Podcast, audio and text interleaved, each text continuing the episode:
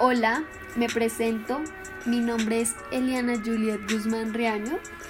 Quiero saludar a todas las personas que me están escuchando, en especial a mis compañeros estudiantes de Derecho de primer semestre, igual que yo, y al doctor David Mendoza. En esta ocasión les voy a hablar sobre una película muy interesante que deja una reflexión grande. Esta película se llama Tesis sobre un homicidio como su nombre le indica, trata un asesinato, en este caso, cometido hacia una chica. En esta historia está presente el poder que tiene ciertas personas sobre los demás, creyendo que su inteligencia o conocimiento puede manipular el orden social a su conveniencia. El personaje principal de esta película llamado Roberto Bermúdez es un abogado prestigioso con una carrera muy extensa y reconocida. Sin embargo, durante años empezó a dedicar su tiempo completo a ser docente en una facultad de Derecho en Buenos Aires, Argentina.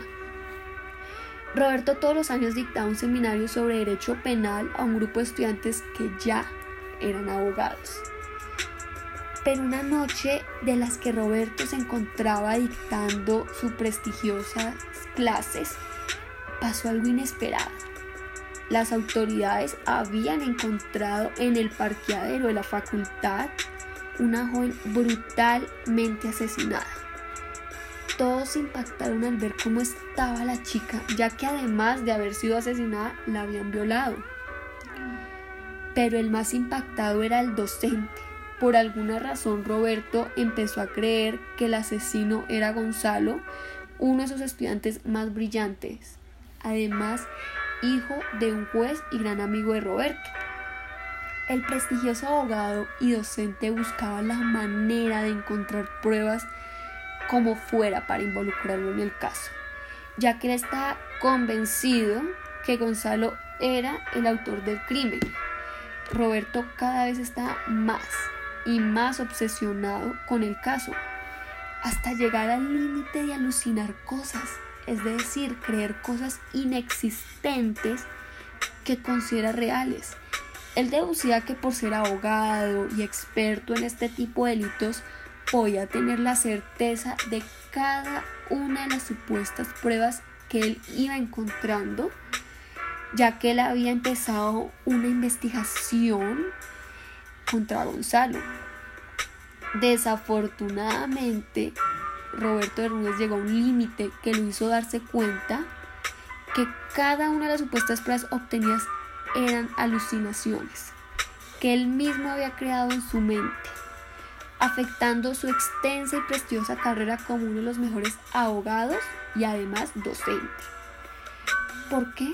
Por el simple y único motivo de demostrar quién tiene la razón, quién tiene el conocimiento o quién tiene el poder para culpar. Esta película deja una reflexión muy grande, que por más de que tengamos conocimiento, inteligencia o poder sobre un tema, no significa la verdad absoluta. Muchas veces la víctima deja de ser importante lo que pasa a ser importante es el poder.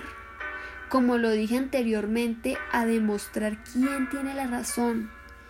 Y recordemos que en un homicidio se debe tratar de buscar al culpable sin tener algún interés personal de por medio. El autor del crimen se busca para hacer justicia, no para hacer competencia de razones. Quiero recalcarles un texto pequeño y es muy interesante. Este texto es de la película y dice, la ley establece el límite. El sistema judicial castiga a quien lo excede, pero la justicia permanece ajena, esperando una nueva víctima. Esta película deja una reflexión, ya que es una realidad que se enfrenta día a día muchas veces la víctima deja de ser importante porque está de juego es el poder que tienen las personas. de demostrar qué hizo, quién tiene la razón, cómo lo hizo, porque es lo que a muchas personas le importa, solo eso. Quiero agradecerles por haber llegado hasta acá, por haberme escuchado. Espero que tengan un muy buen día y nos escucharemos en una próxima. Gracias.